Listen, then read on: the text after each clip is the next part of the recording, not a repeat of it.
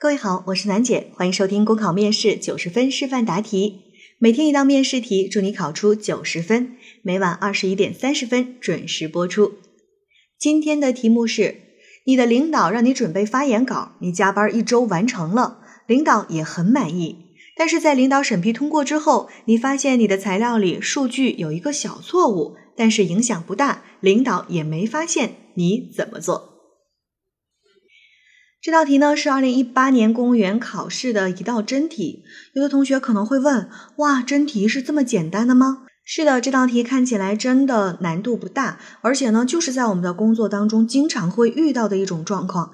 你好不容易用了一周的时间，天天加班加点赶完了一个稿子，交给了领导，领导说不错哦，干得很棒，很满意。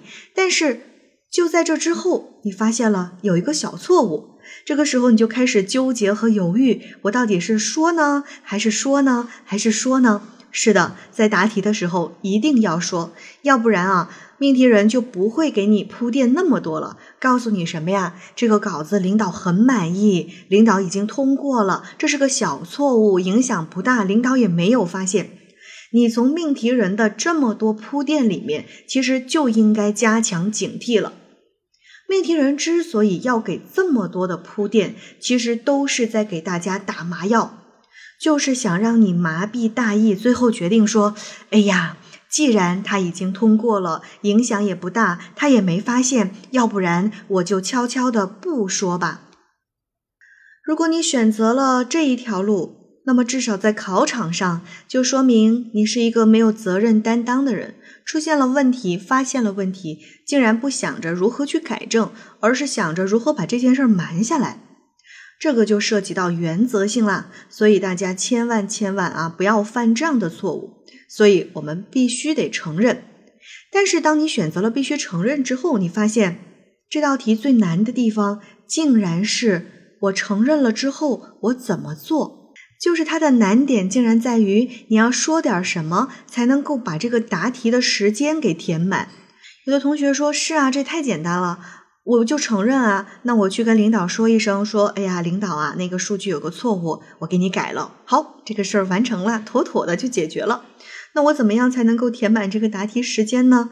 对，这就是考验你的点。那我们要如何细致的去解决这件事情？这是难点之一。”另外一个要提示的就是，类似于这样的题目，大家一定要牢记，在结尾的时候要讲到长效机制。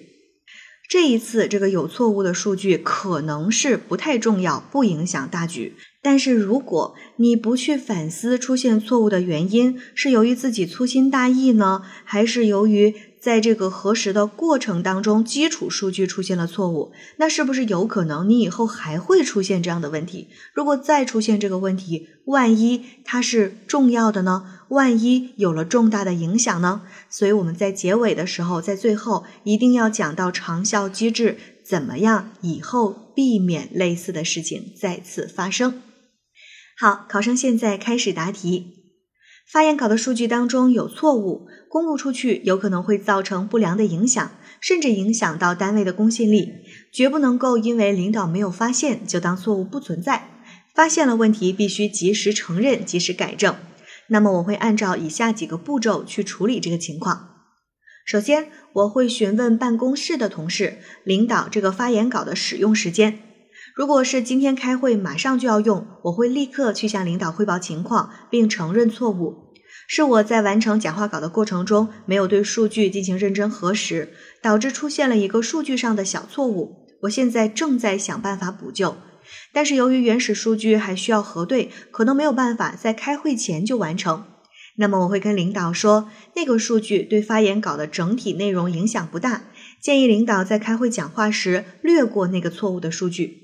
因为毕竟啊，一旦数据出错会难以补救，但是略过数据，我们可以在会后发放会议资料的时候，再把正确的数据补上，不影响大局。其次，如果领导的讲话稿没有那么急用，我会先去对手头的数据进行反复的核实，确保现在手头的数据是正确的，没有任何疑问的。如果有必要，还可以向有经验的同事寻求帮助，或者再次向提供数据的部门同事进行核实。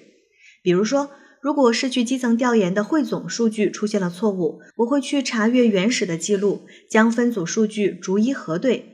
此外，还要对整个的发言稿进行再次审核，确保没有其他的数据错误。接下来，我会主动向领导汇报情况，并承认错误。现在修改过的数据，我已经经过了反复的核实和验证，确保其正确性，也检查了发言稿中使用的其他数据，没有发现其他错误。我也会向领导保证，以后我的工作当中一定会更加细致严谨，不再出现类似的问题。最后，在这件事儿结束之后，我一定会进行自我反省，为什么会在发言稿中出现数据错误？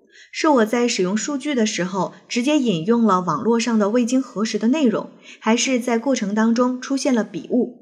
一旦确定了原因，在以后的工作里，我一定会引以为鉴。